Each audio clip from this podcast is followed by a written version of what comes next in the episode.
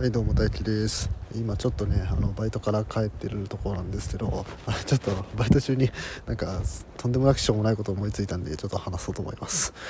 あの、まあ、俺のねバイト先あのシャトレーゼではケーキ屋なんですけどまあ、そのプレートに「誰々ちゃん誕生日おめでとう」とかね、まあ、そういうのを書くのがあるんですよ、うん、でまあそれをもとにあの黒板その店の中にある黒板に「まあ、誰々ちゃん誰々ちゃん今日今日例えば1月、えー、今日7日か1月7日誰々ちゃん誰々ちゃんおめでとうって書くんですよ。で今日ねあのそれねあの書き換える当番だったんですよね。だから1月、えー、明日1月 8, 20日の分。20日じゃね8日だ なんか小学生みたいな間違いしたな、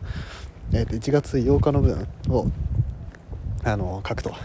うふうになったんですけどそれでねまあ今日の分をねまあ消すんですけど